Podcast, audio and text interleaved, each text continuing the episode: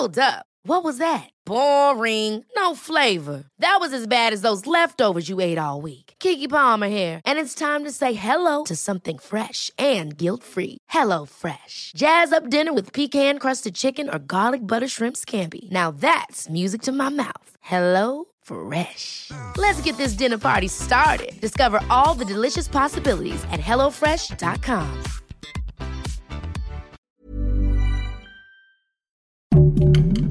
Heraldo Podcast, un lugar para tus oídos. Hoy, en primera plana, ¿crees que el gobierno deba aprobar una prórroga para que todas las empresas privadas puedan regular el outsourcing hasta el 2022? Esto es Primera Plana de El Heraldo de México.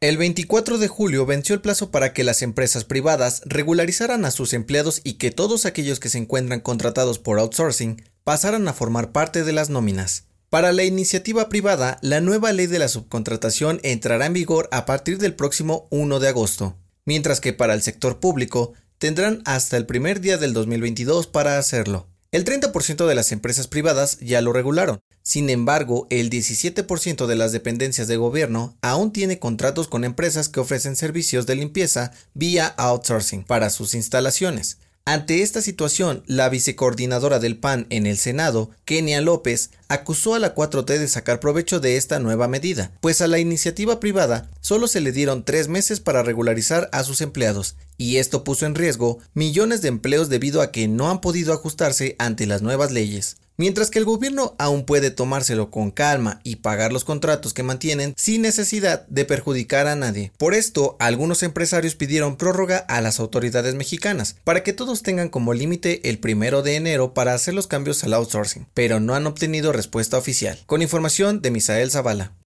Si te gusta Primera Plana, no olvides seguir nuestro podcast en Spotify para estar al día de las noticias más importantes.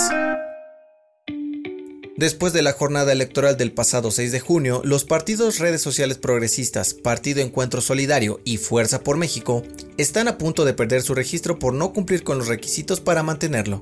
Además de no cumplir con el mínimo del 3% de las votaciones a nivel nacional para no perder su registro, ninguno de los tres cumplió con las normas de transparencia, pues no han presentado informes de gastos ni de ingresos y egresos durante el tiempo que han sido partidos políticos.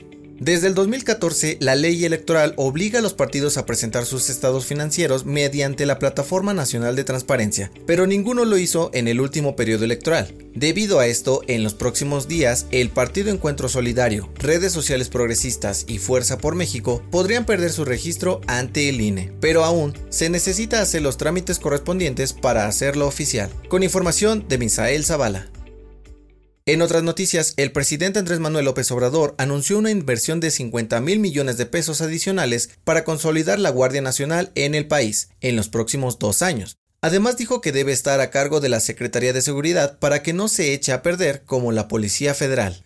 En noticias internacionales, el pasado fin de semana miles de personas salieron a las calles de Brasil para protestar contra el presidente Jair Bolsonaro y pedir su destitución. Los brasileños exigen su renuncia por el mal manejo de la pandemia. Y en los deportes, Alexa Moreno calificó a la gran final de la prueba de salto de caballo en los Juegos Olímpicos de Tokio 2020 y se convirtió en la segunda mujer mexicana en conseguirlo después de Denis López en Sydney 2000. La final será el próximo domingo 1 de agosto.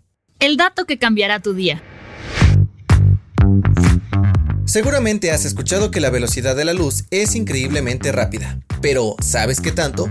La luz viaja a una velocidad de 300.000 km por hora. De acuerdo a los investigadores de la NASA, si una aeronave puede alcanzar esa velocidad, podría darle la vuelta al mundo en 13.33 centésimas de segundo. En un solo segundo, daría 7 vueltas a la Tierra y llegaría a la Luna en tan solo 1.3 segundos. Esto fue Primera Plana, un podcast de El Heraldo de México. Encuentra nuestra Primera Plana en el periódico impreso, página web y ahora en podcast. Síguenos en Twitter, arroba Heraldo de México, Instagram, arroba El Heraldo de México y encuéntranos en Facebook y YouTube como El Heraldo de México. Hasta mañana.